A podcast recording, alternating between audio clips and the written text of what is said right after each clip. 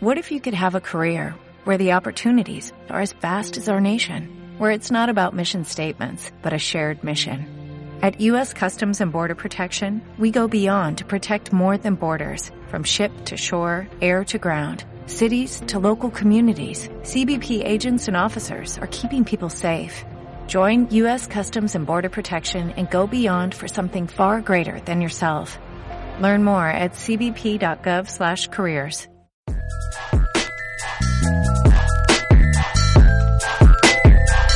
Educación 4G.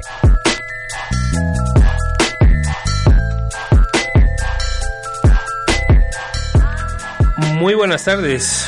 Un miércoles más, un miércoles más, nuestro programa de educación en Radio 4G Valladolid, en el 91.3. Ya sabéis, vuestras vías de comunicación con nosotros, si queréis mandarnos un mensaje de WhatsApp o un mensaje de voz al 681 072297.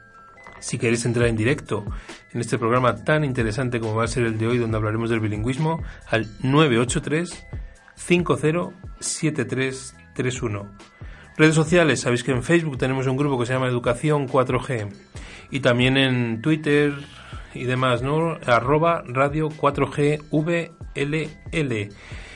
Bueno, nuestro programa de educación de hoy es un tema que nos pedisteis, es un tema de los que vais solicitando, ¿no? Que es el tema del bilingüismo. ¿Realidad? ¿Cumplir expediente? ¿Solo papeleo? ¿Es verdad eso de que se bajan los niveles? ¿Verdaderamente aprenden nuestros alumnos y son bilingües? ¿Qué tipo de bilingüismo hay? ¿Desde infantil, primaria, secundaria? Bueno, pues para tratar todos estos temas contamos con tres profesores, tres personas del mundo de la educación, tres expertos en bilingüismo. En principio, Miguel Ángel Quiroga, buenas tardes, Miguel Ángel. Hola, José, buenas tardes. Bueno, Miguel Ángel, ya habéis oído más veces, ¿no? Un colaborador nuestro aquí en los programas de educación en temas. Miguel Ángel, profesor de colegio Hijas de Jesús, Sagrada Familia Hijas de Jesús, Colegio Jesuitinas, profesor de inglés, profesor de inglés en Eh, secundaria. secundaria y Eso es. bachillerato, sí, ¿Vale? toda la secundaria. Y luego dos profesores del Colegio San Francisco, casi vecinos de- del Sí, lo colegio. estábamos comentando antes, que somos vecinos. Sí, que estamos aquí en esta semana en la cual lo comentábamos antes, no fuera de micrófono, el hecho de decir, "Uf, estamos de evaluaciones, de exámenes y demás. No, buenas tardes, muchísimas gracias. Buenas tardes. Buenas tardes. Néstor, eh, coordinador de secundaria de bilingüismo, ¿no? Eso es. Mm, profesor, titulación. Eh, soy ingeniero de caminos. Eso es. Quiero decir, para que la gente empecemos ya a diferenciar que no todos los profesores tienen que venir de, la, de las filologías. Es un poquito en esa línea, ¿no? ¿Qué, qué materias impartes en San Francisco? Pues imparto eh, plástica, eh, física y química y, e informática en cuarto de la ESO. ¿Todas en bilingüe? Eh, todas en bilingües, menos física y química en tercero de la ESO. Sí. Bueno, se me ha olvidado tu nombre, me vas a perdonar. Victoria, buenas Victoria, tardes. buenas tardes. Coordinadora de bilingüismo del Colegio San Francisco en educación primaria, En ¿no? primaria. ¿Qué tal en primaria? Bien, soy tutora de primero de primaria este curso, así que bueno. O sea, bien. por allí corriendo todos como vamos. Vamos, como locos.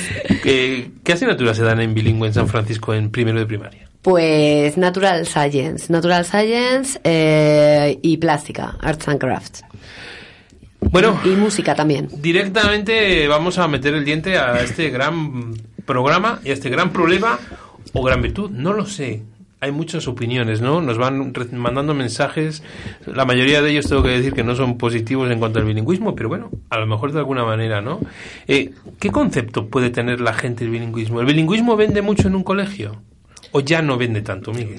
A ver, esto hace unos años, eh, un colegio ponía colegio bilingüe y eso era maravilloso, era extraordinario. Ahora es que ya viene añadido en el colegio. O sea, ahora todos los colegios son bilingües, prácticamente, igual que vamos metiéndonos pues en diferentes eh, cosas tecnológicas, en metodologías, etcétera, etcétera. Es decir, ahora mm, no da ningún plus desde mi punto de vista, porque es algo que todos los colegios eh, están, están teniendo. ¿no? Hace años sí, eh, tenías ese título, ¿no? Colegio bilingüe, y, y parecía que bueno que yo era el no va más. Y ahora no sé si es el no va más o el no va menos. Sí. Bueno, vamos viendo po- poco a poco. San Francisco. ¿Desde cuántos años hace que San Francisco, más o menos, ¿eh? no es necesariamente la fecha, eh, que es bilingüe? Pues se implantó la, enseñanza bilingüe en el 2007 y luego continuó en secundaria en el 2013. Entonces ya llevamos prácticamente pues unos eh, 10 años Diez añitos. eh, realizando la, el bilingüismo en el centro. ¿Habéis notado cambio en los alumnos? Los- Cambio me refiero, perdonadme, no solo en el nivel de, de- de inglés, porque parece que el inglés tiene que estar ahí, no siempre, ¿no? Eh, desde las promociones que van llegando, se las nota que en cuestión de inglés llegan mejor, llegan igual, eh, de alguna manera los conocimientos se mantienen, no se mantienen. Nosotros real- realizamos evaluaciones internas del nivel de inglés de los chicos y en cuarto de la ESO salen con más nivel que los alumnos no bilingües. Es cierto que no salen bilingües 100%, salen con, con un nivel mayor que los no bilingües. Eso es lo que hemos notado desde en cuarto de la ESO. Sí. ¿Y en primaria? ¿Cómo les veis? Pues en primaria, en los niveles de quinto y sexto, a ver, yo estoy en primero, no te puedo decir, pero en quinto sexto sí que se les nota mayor nivel también. Sí. Eh, me vais a perdonar, no sé si tenemos una llamada, una llamada en directo de, así que nos ha surgido Iván. Buenas tardes.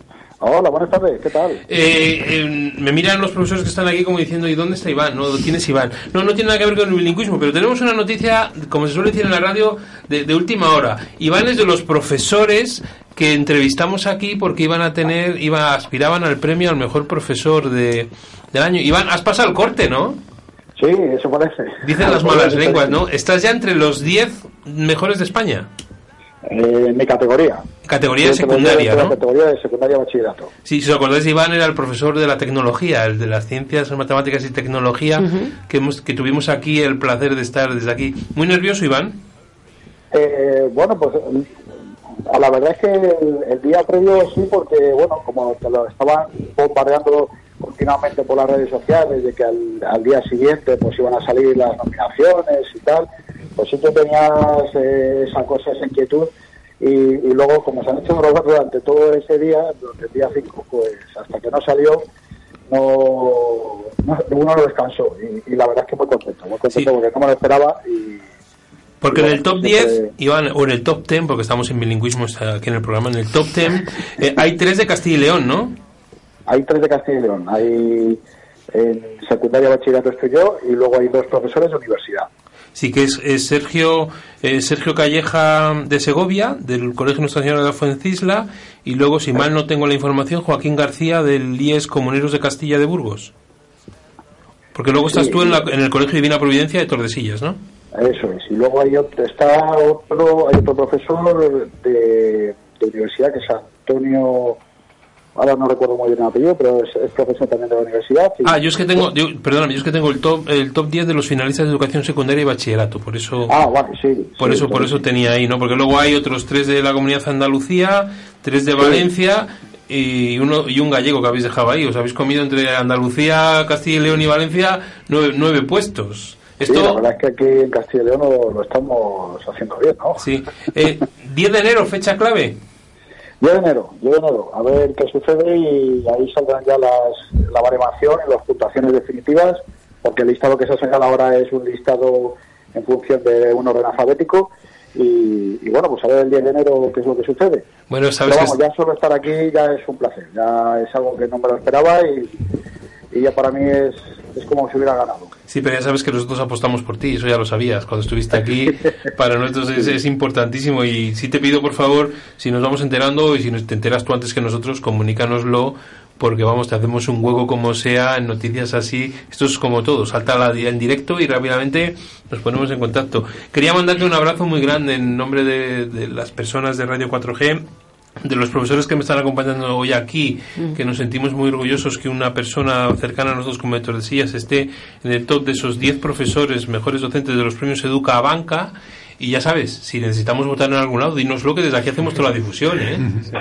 por supuesto. pues, muchísimas gracias a vosotros por seguir dando la difusión, ya no solo a estos premios, sino a, a nivel educativo, que, que la verdad es que es, es importante toda la labor que realizáis porque la educación tiene que cada vez empoderar más y ser más importante. Bueno, pues estamos en contacto y el día 10 y 11 de enero por ahí te llamamos o, no, o hablamos a ver cómo ha quedado, porque para nosotros ya estar entre los 10 primeros ya sabemos que es un logro, pero sabes que queremos que seas el primero. Hemos apostado por ti, lo sabes. Pues muchísimas gracias. Bueno, Iván, nos seguimos saludando. Fíjate, hasta luego. Venga, hasta luego.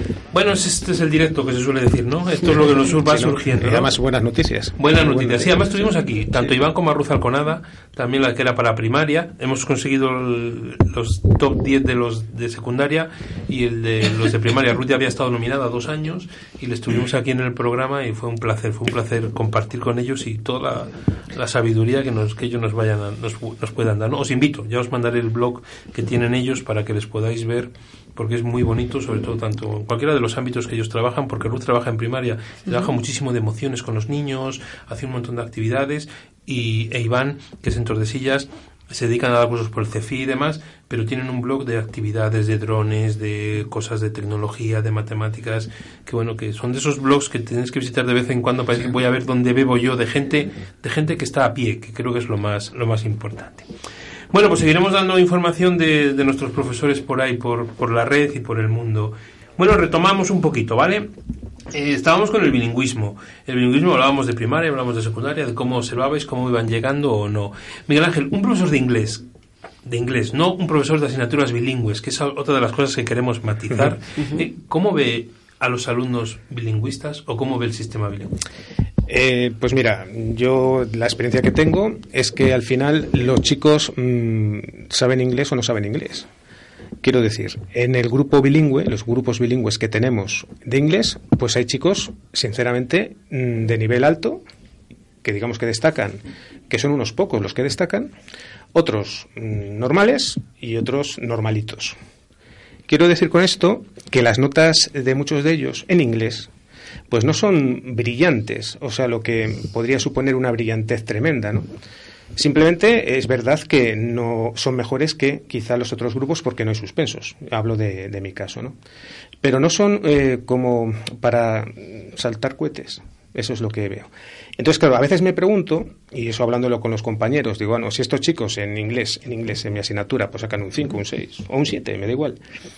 ¿Cómo pueden sacar buenas notas en esas asignaturas, como puede ser historia o como pueden ser las ciencias, etcétera, que son en inglés? Porque para mí hay una paradoja en todo este sistema, una paradoja grande, ¿no? Es decir, en la paradoja que yo veo es que eh, están estudiando en un idioma cuando tienen carencias en el nuestro. Y esa es la gran paradoja del bilingüismo. Algo pode- podemos opinar, es decir, cuando hacemos esto, para nosotros son tertulias, ¿vale? En la cual todos Sí. podemos intervenir y opinar de lo que de lo que vamos de lo que vamos diciendo, ¿no? ¿Alguna opinión? ¿Queréis decir algo que podáis decir de lo que dice Miguel Ángel? ¿Estáis de acuerdo en que el nivel de inglés podrá ser el que sea, pero muchos de nuestros alumnos tienen lagunas en, en, en nuestro propio lengua madre, como es el castellano, y hay veces que hay contradicciones, ¿no? Alumnos que en inglés pueden sacar un 5 y que luego en una en un science o en Sacan una un ocho geografía nueve. sacan 8 o 9 de esa manera. ¿Dónde puede estar ahí el, el salto, el fallo o no fallo? ¿O cómo lo veis vosotros desde secundaria? Sí, realmente los chicos tienen una dificultad cuando aprenden las, las asignaturas eh, bilingües y es que el nivel de inglés eh, no es no es el adecuado, o sea, tiene un nivel pues que no tiene un nivel a lo mejor bajo y demás, entonces nos tenemos que, adaptar los profesores al, al nivel que tienen los chicos. Y luego también es en las asignaturas bilingües es importante el contenido. Entonces eh, también tienen que aprenderse el contenido en inglés. Entonces, pues muchas veces es, esa es la dificultad que pueden tener. Y bueno, pues ahí está el, Sí, pero yo, yo lanzo una pregunta, sobre todo secundaria. Yo doy secundaria, ¿eh? yo no doy sección bilingüe, yo doy primero y segundo de la ESO, biología, física y química y estas cosas que les gusta tantísimo, eh, desde ahí. Y yo me pregunto lo siguiente, el profesor de inglés, el profesor bilingüe, perdón, el profesor de geografía de mi centro escolar, cuando corrige un examen, ¿tiene la capacidad de corregir conocimientos o corrige idiomas? Debe corregir las dos cosas, debe corregir conocimiento y debe corregir idioma. Mm, El profesor bilingüe es, es- esa es su función. Eh, luego es, es cierto que, que la carencia en inglés, pues eh, hay muchos niveles en la clase, entonces pues de lo que se trata es de, de eso, de, de mejorar en ambos aspectos. Pero esa carencia de nivel o esos distintos niveles que hay en las clases mm, no ralentiza el ritmo que puedan tener los profesores, porque claro, yo en castellano cuando explico física y química esta mañana, formulación y druros, lo tengo fácil. ¿Me entienden todos o no me entiende nadie? Pero al haber distintos niveles de inglés, eso no puede que a los buenos, por llamarle de alguna manera, si me permitís, así coloquialmente, les estemos parando de alguna manera. ¿Por qué hay que tirar de más abajo? Hombre, realmente eh, están en una clase donde hay diferentes niveles y cuando, pues, mm, parar, parar, mm, no los estamos parando, o sea, aprenden a, di- a distinto ritmo. Sí. Eso es lo que yo creo. Yo, yo perdona, eh, Sí, el, el problema de esto, vamos, es un problema que lo he hablado con mis compañeros que dan asignaturas bilingües. Es que al final en esas asignaturas bilingües tengo la sensación, y lo digo desde fuera porque yo no lo doy, de que se están perdiendo contenidos. Y además es que es obvio, o sea, me pueden decir misa, pero es que es obvio. Es decir, no se puede dar lo mismo en español, una asignatura de historia, hablo de historia o de geografía, que en inglés.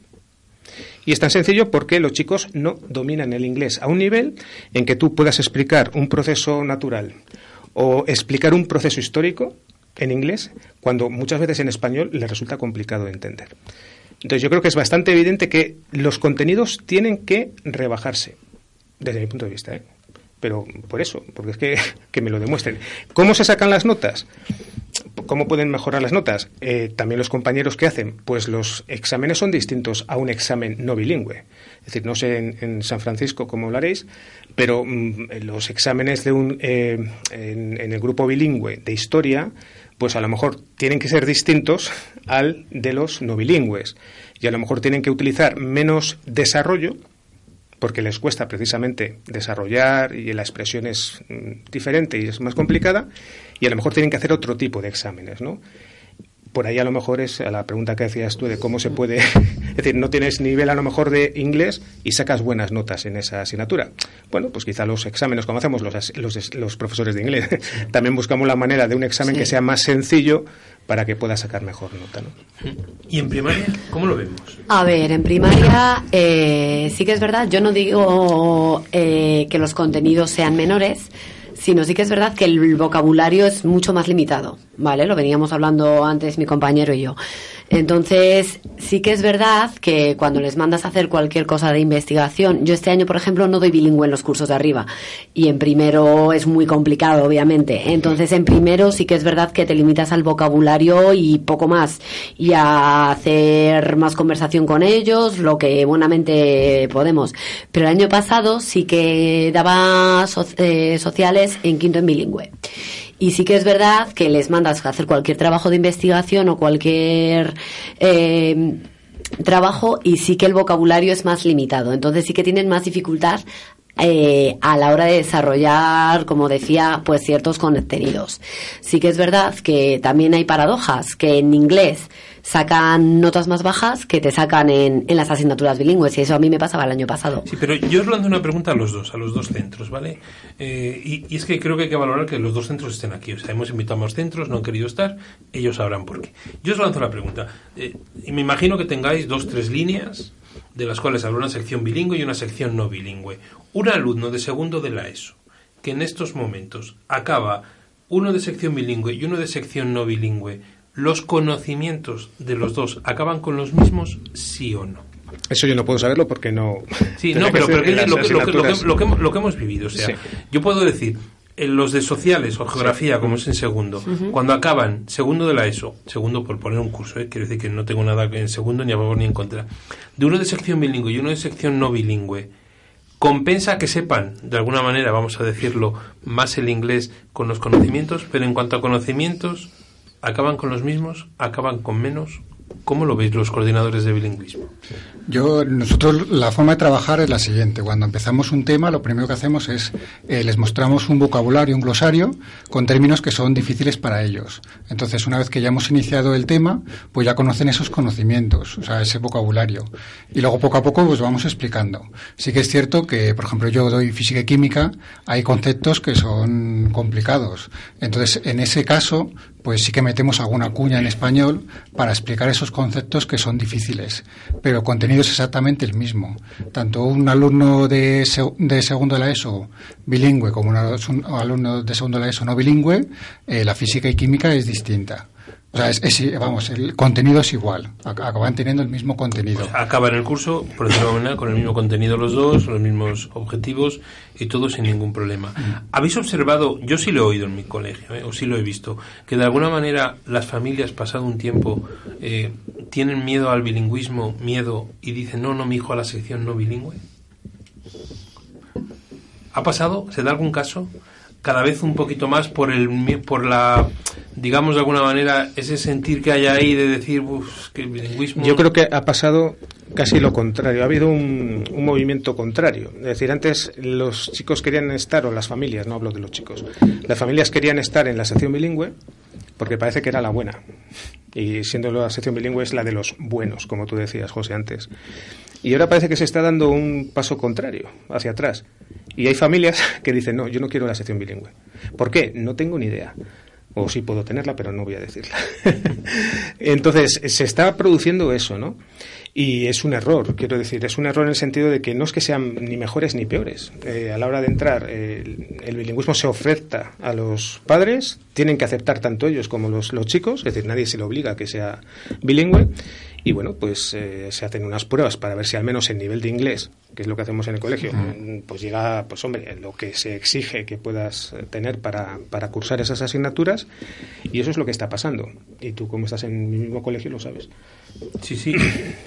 San Francisco. Nosotros trabajamos de la misma forma. Eh, los, los, alumnos nuevos que llegan al centro, si quieren entrar en la sección bilingüe, eh, les realizamos una prueba de nivel y e, e informamos a las familias de, de, su nivel de inglés. Y luego es la familia la que decide si quiere entrar en la sección bilingüe o no.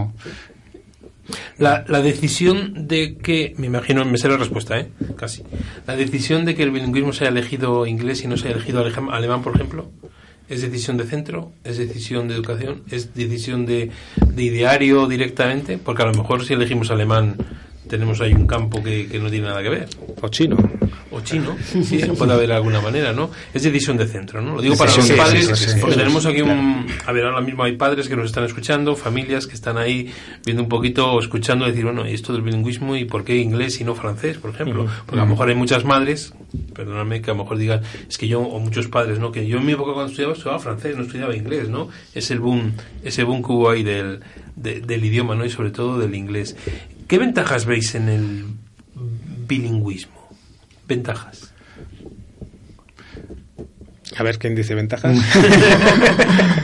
Mira, yo. Venta sí. Ventajas. A ver, evidentemente, eh, cuando un chico o cualquier persona está expuesto a un idioma, eso es bueno. Mm. Es decir, cuanto más expuesto estés a ese idioma, pues eh, quieras que no, se te va quedando. Sí. Eso es lo bueno. O sea, da igual que sea en, cualquier. Esa es, esa es la ventaja que yo veo. Mm. Veo muchos inconvenientes, pero esa es la ventaja. Entonces, el, el problema está, desde mi punto de vista, mm, que quizá el inglés, o los idiomas, y hablo del inglés en concreto, se lleva enseñando mal desde hace muchos años. Y yo soy profesor de inglés, ¿eh? y aquí que la, que la culpa también es mía. Mía y de la administración y de mucha gente. Porque yo creo que, que el inglés se enseña y no se aprende. Yo a mis alumnos, cuando empiezan el curso, algunos, les digo, mirad, yo os voy a decir una cosa. Aprobar podéis aprobar todos. Aprender el que quiera. Porque una cosa, aprobar de verdad el inglés, por muy difícil que sea, pues por lo que decíamos antes, un examencito de aquí y de allá, sacas cuatro puntos y tienes el aprobado. Una cosa es aprobar y otra cosa aprender. Y entonces ahí es donde entra la motivación de cada uno. Y es el aprendizaje, no la enseñanza, que es distinto. Es decir, yo puedo enseñar inglés, pero el aprender es otra cosa distinta. Y ahí es donde fallan, seguramente, vamos, o fallamos todos. O sea, yo aquí no me, me lavo las manos, ¿no? Esa sería la cuestión. Yo estoy completamente de acuerdo. Eh, Un chico que está en la sección bilingüe está más expuesto al idioma, entonces recibe más horas en inglés que un, que un chico que no está en la sección bilingüe. Y luego nosotros desde el centro pues eh, intentamos realizar un montón de actividades. Pues realizamos campamentos de inversión lingüística, eh, realizamos teatro en inglés, eh, hay auxiliares de conversación que vienen al centro para estar con los chicos y para estar en contacto con el inglés.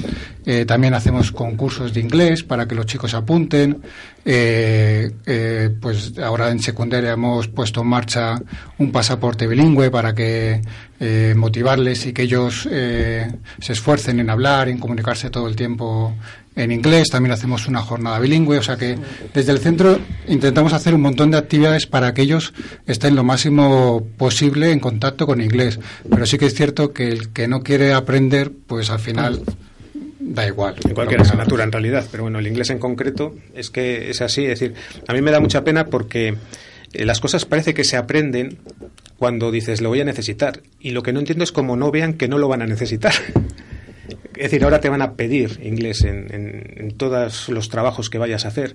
Y ellos no se dan cuenta, bueno, son adolescentes, vamos a ver, tampoco. Entonces, no son conscientes de que es una necesidad para ellos que el inglés es una necesidad. Por mucho que les digamos hasta que no lo descubran por sí mismos. Y la formación de los profesores, sobre todo en secundaria, me preocupa ahora secundaria, la formación de los profesores bilingües, simplemente con un B2, C1, pongan la letra que queráis, eh, ¿es suficiente? O el comentario que yo he oído en pasillos, tanto alumnos y en recibidores a padres, es que mi hijo sabe más que el profesor. ¿Eso cómo lo podemos...? Bueno, los alumnos también exageran, ¿eh? No, no, no. Sí, no, pero me refiero, me refiero, me refiero estos chicos que llevan desde los tres años en inglés y que van a academias y que apuntan a todo, que, que lo saben todo, que se creen que lo saben todo de alguna manera, ¿no? El hecho de decir que, que se pongan, por ejemplo, un cuarto de la ESO, que se permitan la licencia de corregir al profesor y decirle, no, si eso no es así, es de esta otra manera. ¿Cómo es la formación de los profesores? A ver, yo creo que el nivel de inglés del profesor debe ser el adecuado para que el profesor se sienta a gusto en su clase. Eh, puede ser un B2, puede ser un C1, puede ser un C2, también depende del, del curso que esté, que esté impartiendo. Eh, yo, es mi opinión. Entonces, eh, si un profesor se siente a disgusto, está dando una clase todo el tiempo en inglés y se siente que no tiene suficiente nivel, pues debe plantearse él mismo como profesional el, el, el tener más formación en inglés pero eso ya es un, a nivel, yo creo que personal cada uno. Yo, por ejemplo, si me siento incómodo eh, con el manejo de algún programa informático, pues soy yo mismo el que me esfuerzo pues para, para formarme y estar cómodo en la clase. Entonces, eso es un poco lo que, lo que yo creo. ¿En qué edad en primaria comenzáis a bilingüidad infantil? En infantil también. Tenemos bilingüismo, dos horas semanales y en primaria toda la primaria. Toda, toda la etapa de primaria es bilingüe. ¿El sentir de los padres os ha llegado? Pues hay positivo, de todo. muy positivo. Yo, como antes decía el compañero, efectivamente antes pues era el, tema estrella y todo el mundo quería apuntarse al bilingüismo y ahora hay más reticencias. Y eso, una vez analizan los centros, ¿se ha encontrado alguna solución? ¿Reticencias? Porque a mí me parece que hay reticencias, pero me gustaría saber cuáles son los motivos de esas reticencias.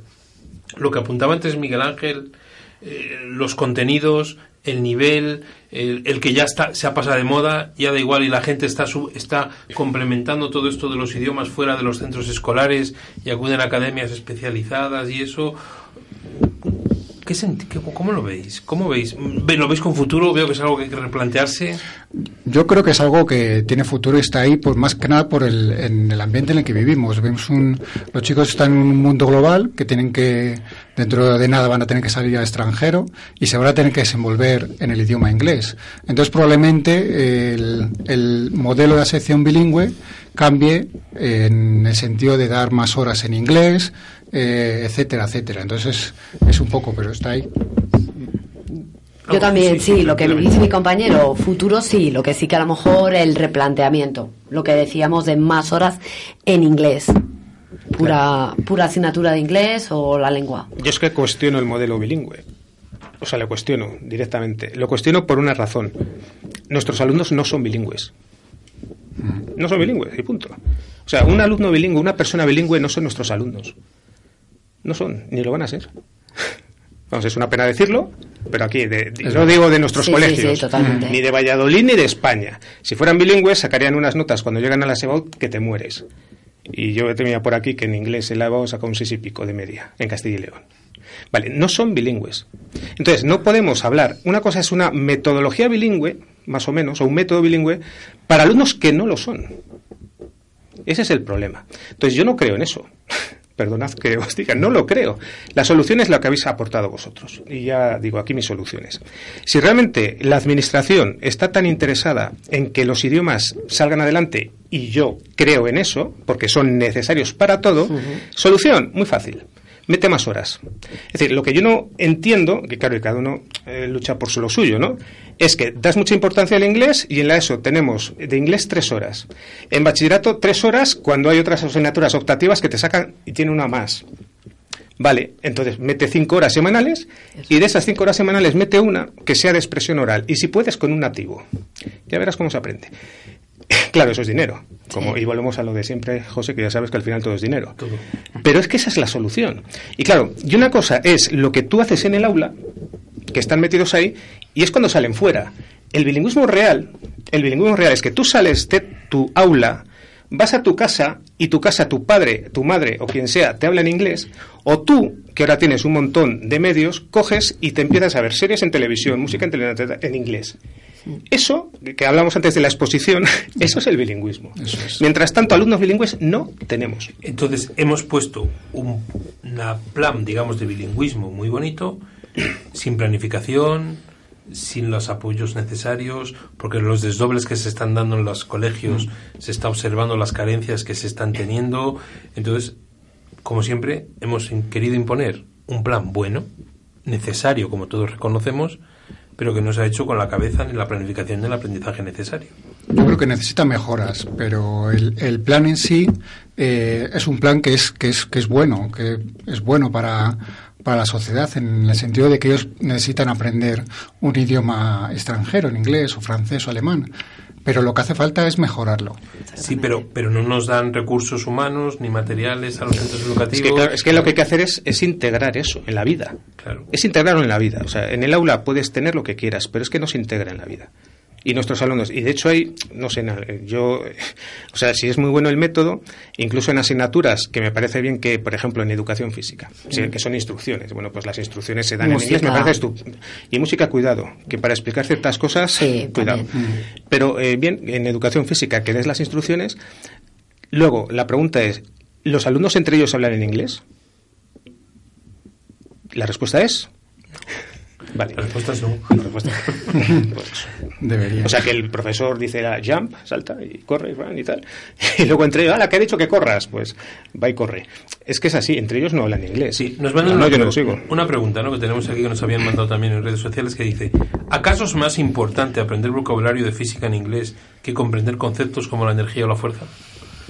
Eh, no, no es más importante. Igual que es menos importante como una compañera nuestra que tenemos, cuyos hijos sí que son bilingües, y la compañera, que está casada con un irlandés, entonces dice, yo es que no entiendo cómo mis hijos aprenden eh, la clorofila y el, ¿cómo era? Siempre pone el mismo caso, este de la función clorofílica o no sé qué, en inglés. Dice, si luego en español no se enteran de lo que han estudiado.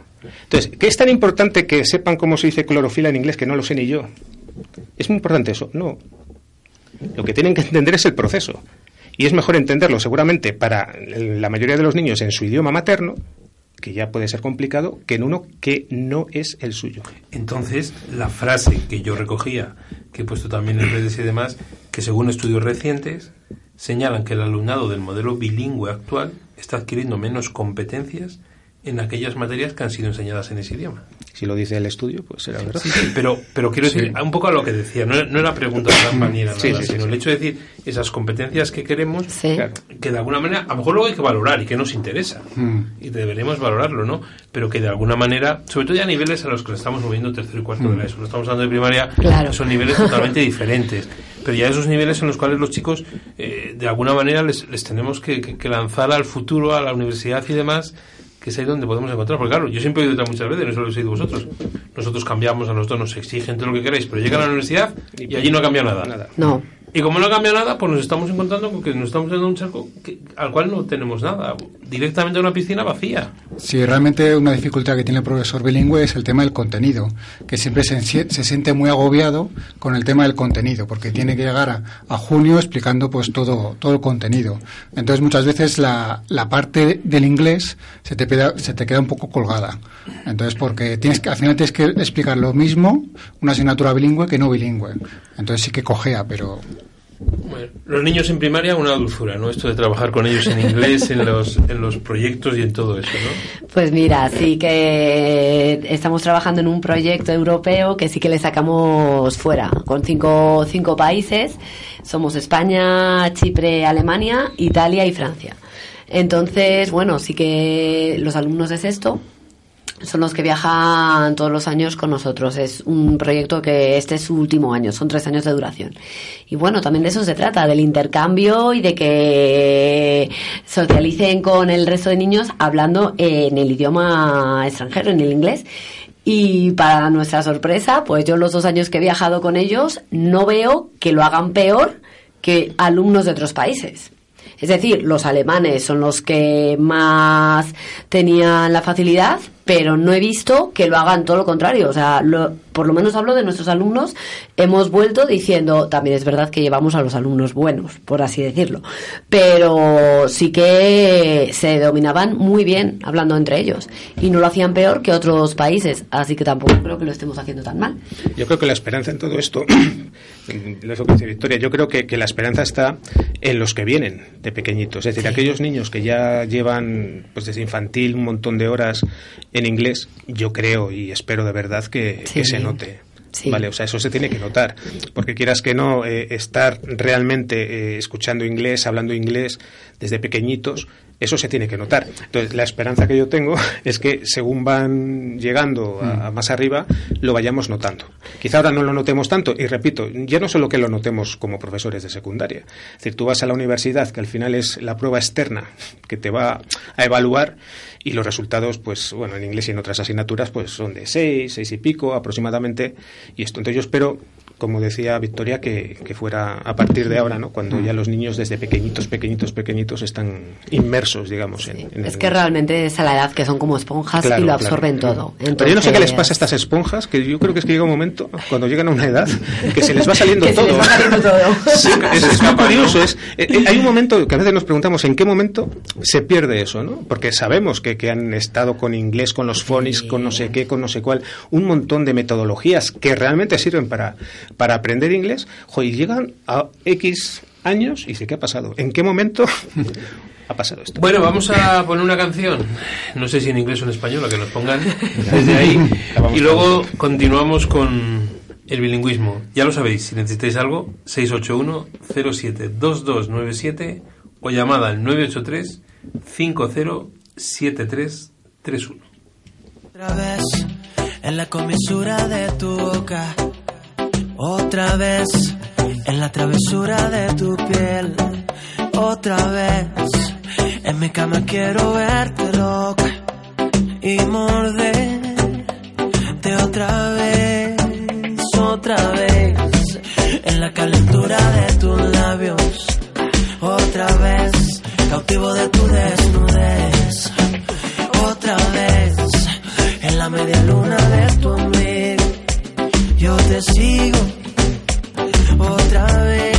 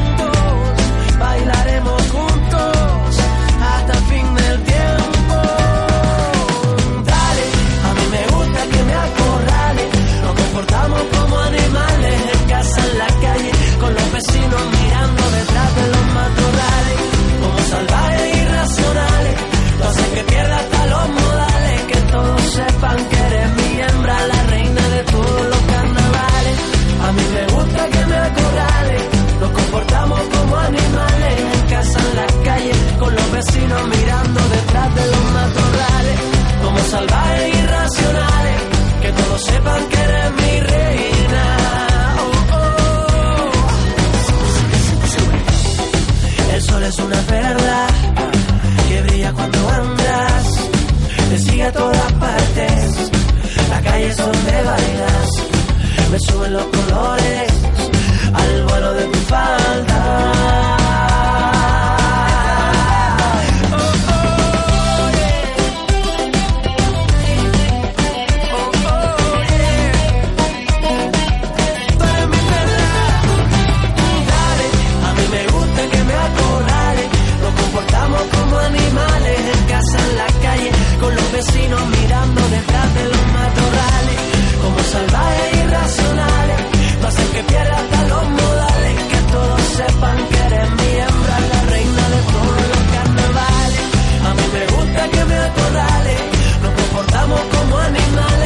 casa en la calle, con los vecinos mirando detrás de los matorrales, como salvajes irracionales, que todos sepan que eres mi reina, mi reina otra vez. ¿Quieres mejorar tus relaciones de pareja? ¿Pretendes que tus relaciones sexuales sean aquellas que siempre deseaste? Deja de pensarlo y llámanos. Tenemos la solución. Tus sexólogos en Valladolid, Clínica Ezner, 658 96 73 98. Tus sexólogos de confianza, Registro Sanitario 47 C24 071. Puedes llenar de luces la fachada de tu local. Puedes gritar el nombre de tu negocio hasta quedarte afónico. Mejor, confía en profesionales. Disegna, Community Manager, Diseño Gráfico, Impresión, Diseño Web, Eventos y Comunicación. Contacta con nosotros 649-052706. Visita nuestra web disegna.me. Disegna, Diseño y Comunicación. ¿Sabes mucho de algún tema y te gustaría compartirlo? ¿Siempre has querido tener tu propio programa de radio? Escríbenos a info arroba radio 4gvalladolid.es y nos pondremos en contacto contigo. Info arroba radio 4gvalladolid.es Tus navidades en el Hotel La Vega. Comidas y cenas de empresa, celebraciones familiares, consulta nuestros menús. Y el día de Año Nuevo y Reyes, días muy especiales con nosotros. Además, la noche del 31 de diciembre, despide el año con nuestra cena cotillón. Navidades en el Hotel La Vega. En pareja, con amigos y por supuesto con los más pequeños. Hotel La Vega. Todo el sabor en un clásico. 983 40 71 00 o lavegahotel.com. He llegado de milagro. Se me ha roto la caja de cambios del coche. Y lo peor no es eso. Ya verás lo que me va a costar. Pues seguro que menos de lo que piensas, pero eso te lo tienen que mirar profesionales. Yo siempre lo llevo a Llanos. ¿Llanos? Sí, talleres Llanos. Son especialistas en reparar todo tipo de cajas manuales, automáticas, de SG o robotizadas. Además, hacen el mantenimiento integral y lo más importante, son profesionales. Talleres Llanos, calle Santiago López González número 8, Polígono Industrial Las Raposas. Entra también en talleresllanos.es 983 40 77 77. Pues a Talleres Llanos lo llevo. Si quieres que a la gente le suene tu negocio, haz que suene en Radio 4G Valladolid. Escríbenos a info arroba radio 4G Valladolid.es y nos pondremos en contacto contigo. Info arroba radio 4G Valladolid.es Radio 4G Valladolid. La radio que te gusta.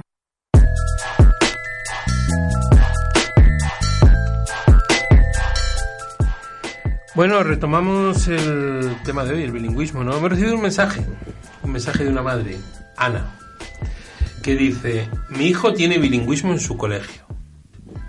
Por nuestra experiencia, aprenden muchísimos menos conocimientos. Terminan traduciendo el tema castellano para poder estudiarlo. Al final, doble trabajo para no enterarse poco más que del vocabulario. Francamente, un fracaso. Al igual que los libros digitales, otro tema a debate. Gracias por el programa. Bueno, ahí tenemos un tema. Apuntaremos el de los libros digitales, ¿no?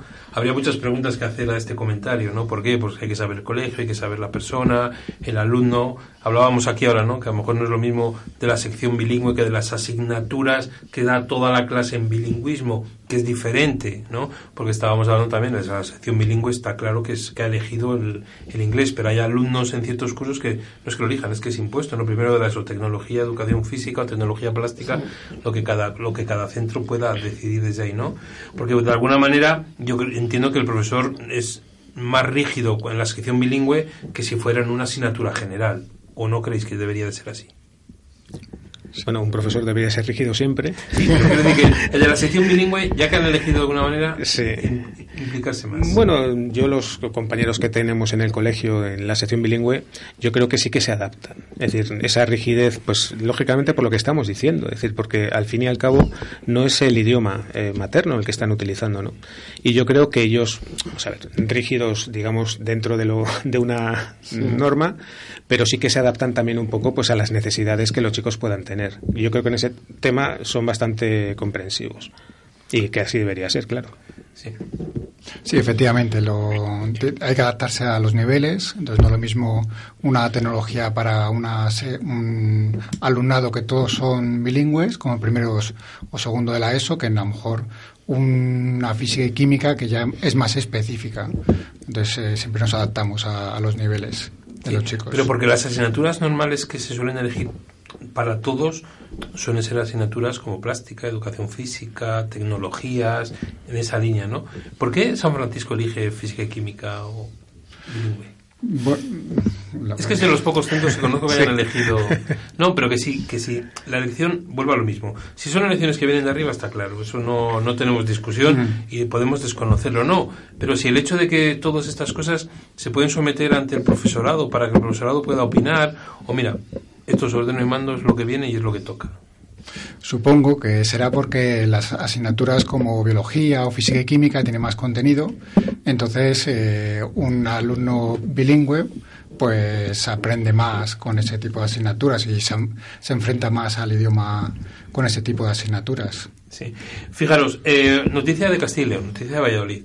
Los alumnos de la ESO bilingüe acaban con mejores resultados nivel de inglés B1. ¿Creéis que acaban con un B1 cuando acaban cuarto? ¿Nivel de inglés B1? Sí, sí, yo sí que lo creo. Sí, sí. Yo también. Los alumnos bilingües, sí. sí, sí. Los al- ¿Y los no bilingües? Eh, pues, no sé. No, que sí, que sí, decimos un B2 o... Bueno, el B1 sí que debería, o sea, de hecho es que incluso la idea es que cuando terminen cuarto de la ESO tuvieran un B2. Vale, entonces el B1 yo creo que sí que deberían tenerlo, digamos como media. Sí. Otra cosa es la realidad, ¿eh? Pero se está, o sea, todas las programaciones y todo está encaminado a que obtengan al menos un B1. Sí. ¿Y estos centros ahora escolares que, matricu que, perdón, que examinan para obtener certificados oficiales? ¿Está tan de moda? ¿Va a ser todos los centros? Porque es otra cosa que, Mm. que ahora venden los centros, ¿no? En mi centro Mm. escolar, padres, familiares, hermanos Sácate y demás. sí, el B2 por Oxford. Sácate el por B2 por Oxford y demás, ¿no? Pues yo creo que es una motivación más para los chicos el tener un- una acreditación cuando terminan la educación secundaria. Eh, les puede animar a la hora de, elegir la sección bilingüe, ¿no?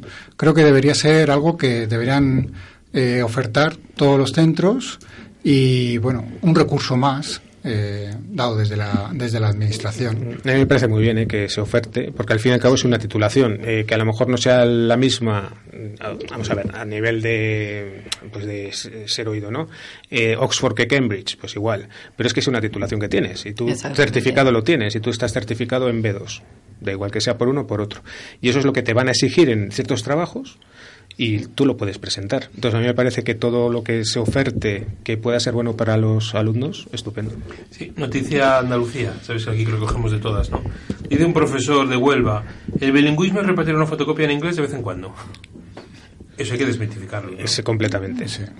Es decir, que una cosa es que estemos Claro, a favor o en sí, contra, sí, no, hombre, eso pero no, no no repartir No, ahí, no. no. Invito a los padres, sobre todo, a que no lean una carta que hay, a que no la lean, ¿eh? Una carta que hay de un profesor del bilingüismo, solo os leo el encabezado. Si cree usted que sus churumbeles van a hablar inglés cuando salgan a la universidad, siento defraudarles, pero no. El bilingüismo es la gran estafa de la educación, tal, tal, tal, tal, tal, tal, tal, desde ahí, ¿no? ¿Creéis que los padres se pueden sentir engañados con esto del bilingüismo? Porque ellos a lo mejor no han sido formados, no saben realmente lo que hay detrás y verdaderamente son otras expectativas. ¿O no? Yo, yo no sé, mm, yo no sé si engañados. Eh, yo creo que lo que hay que hacer es informar bien de lo que significa esto. ¿no? Eso es. Hay que informar. Y es verdad que a lo mejor los padres eh, no están suficientemente informados. Que alguien considere que al no estar informado se siente engañado, pues vale, ahí no me meto. Pero creo que sí que se tiene que informar a los padres y saber lo que significa el, el bilingüismo. Y seguramente yo estoy de acuerdo con lo que decía esa carta que tú ya has provocado que la lea la gente. ya la están buscando todo el mundo en internet a ver cuál es la carta, ¿no? Sí, pues probablemente no van a salir hablando perfectamente con el idioma de Shakespeare ni en cuarto de la ESO ni en bachillerato. Pero bueno, lo que tenemos que hacer eh, desde nuestro trabajo es facilitarles para que vayan poco a poco. Y vuelvo a decir que al final eh, hay que integrarlo en su vida, no en el aula. O sea, nosotros en el aula lo que estamos haciéndole pues es darles unas herramientas, ¿no? Pero luego lo tienen que integrar en su vida. Y de hecho, para que nadie piense, o sea, ni siquiera las academias son una solución, desde mi punto de vista. Es decir, las academias al fin y al cabo, ¿qué hacen? Pues, pues lo mismo que nosotros, pero en una academia. Enseñar, no aprender. Salvo a lo mejor algunas que son muy especializadas y utilizan mucho la expresión oral, ¿no? Pero las academias enseñan inglés para aprobar una asignatura. Si realmente un chico, vuelvo a lo del principio, quiere aprender, tiene que integrar el idioma en su vida. Entonces, y hay muchas maneras de integrarla. Sí, una cosa que os he oído fundamental y que entiendo que estáis todos de acuerdo es que debería de haber una asignatura solo de mm, hablar. Una hora al menos, sí, sí, sí. O al menos ideal. Una hora. de conversación, Sí, sí, sí, que sí, estén sí, con los chicos, Con un. Yo hablaba de los antiguos lectores que había, que eran pues eh, chicos o chicas eh, nativos, nativas, que están encantados de venir a, a España, hablar eh, una horita a la semana en inglés, y eso sería de verdad. Yo los he conocido, yo estudié francés también, y había mm, profesoras nativas y te hablaban una hora a la semana en, en francés. Profesores de eso de bachillerato, ¿llegará la prueba EBAU en la cual haya una prueba oral? Eh, no creo. A ver cómo lo hacen, a ver que me lo expliquen. No, yo, yo no creo que no, vamos. De hecho, eso estaba previsto hace ya en no sé cuál. Es que yo ya me pierdo con las reformas, no sé en cuál estamos ya. Sí, porque ahora como nos han cargado Sí, ahora es mucho otra, periodo, sí. se han cargado la 11, pues estamos Sí, mañana, no sé, ¿no? no sé en cuál estamos y si es que la- bueno, no creo, es que es muy complicado de hacer esto, ¿no? Además tienes luego que justificar, tendrán que grabarte, tendrás que justificar, ¿no? Yo creo que no. Sí. Pero eso marcaría, Miguel, marcaría cierto nivel, marcaría diferencias, sería muy subjetivo. Eh, hombre, la subjetividad existe. y en una prueba oral, más. O sea, ya existe en, en la prueba escrita, es decir, tú haces una redacción y te dan unos criterios para corregir una, una redacción. Pero aún así existe una subjetividad del profesor. Con lo cual, eso está escrito. Imagínate oral. Sí, sí, sí. sí. ¿Y pasar alguna en primaria? ¿Cómo sonaría eso? En algún nivel, en algún curso de primaria, en algún nivel de primaria, pruebas eh, externas al centro, ¿eh? No las hay, pero ¿cómo lo veríais? Para, para medir esos niveles, para medir esa, esa gente, porque entiendo que en San Francisco, Jesuitinas, cualquier centro, ¿no? Sí.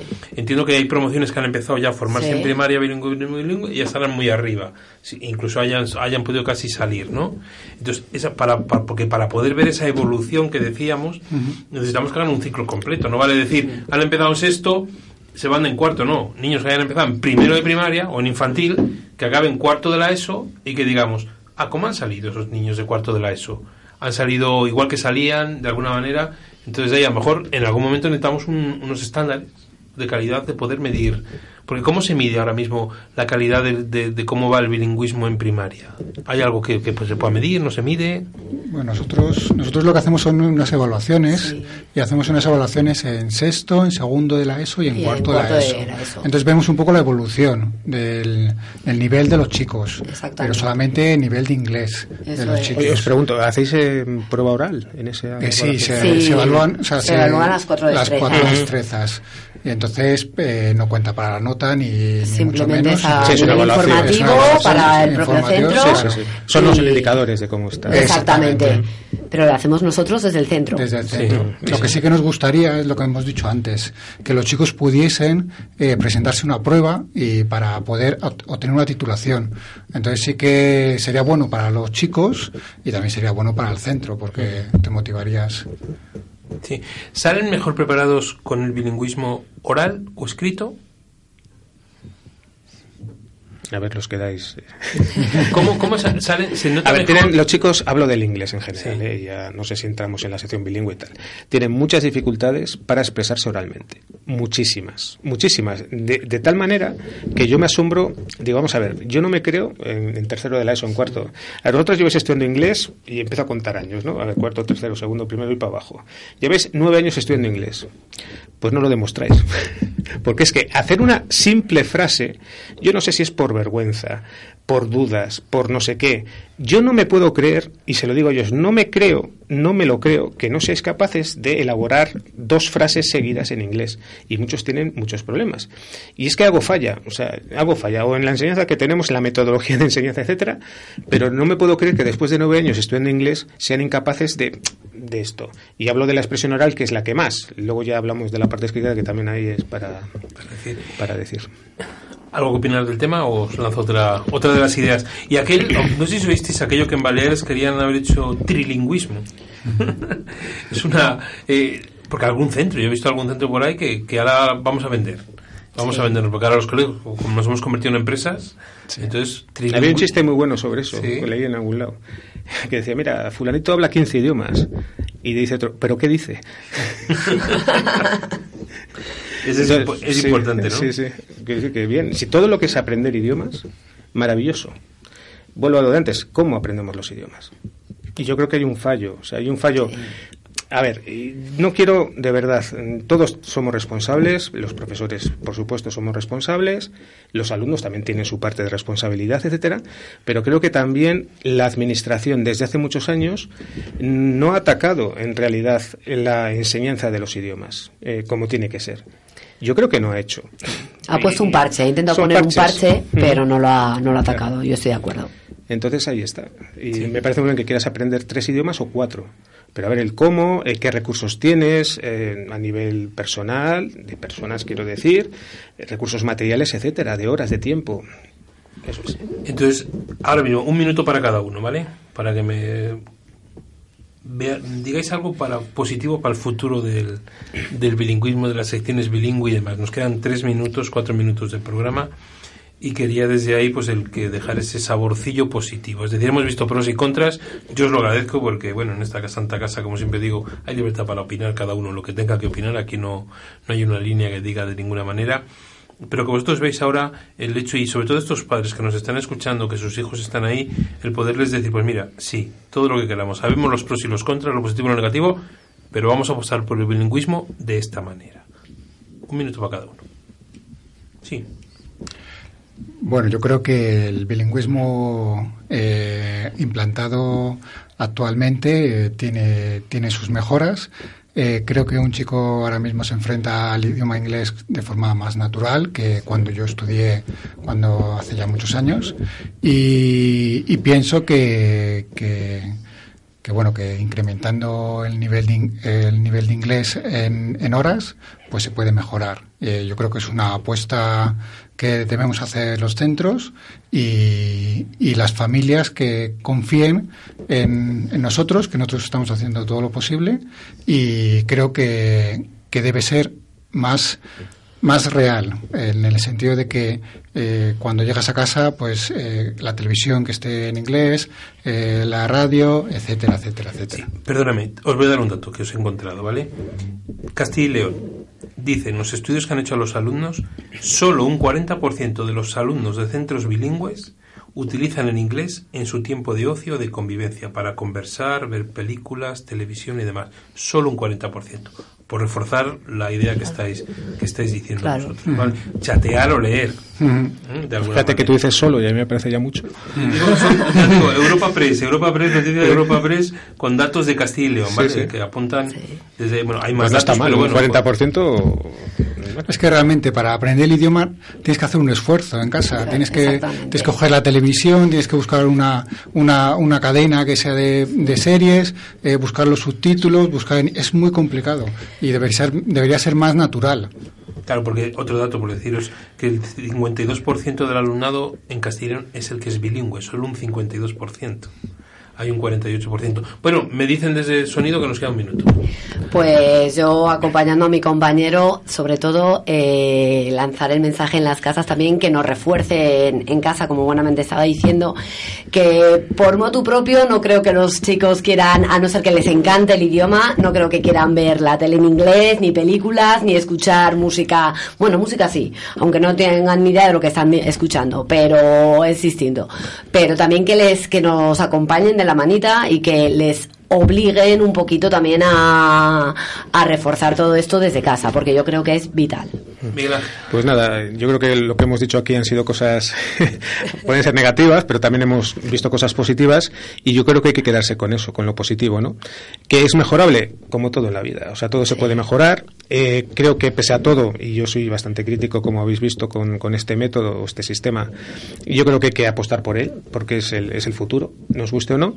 Y lo que han dicho tanto Néstor como Victoria. Es decir, lo que tenemos que hacer es utilizar el, inglés y que las familias piensen que los colegios no tiramos piedras contra nuestro tejado. es. decir, es absurdo. Es decir, nosotros haremos lo posible para que todo esto mejore. Bueno, cerramos el programa de educación. Muchísimas gracias a los tres. Gracias Invitaros otros días. Muchas gracias. Y a nuestros oyentes, opinad y decirnos en las redes sociales. Un saludo.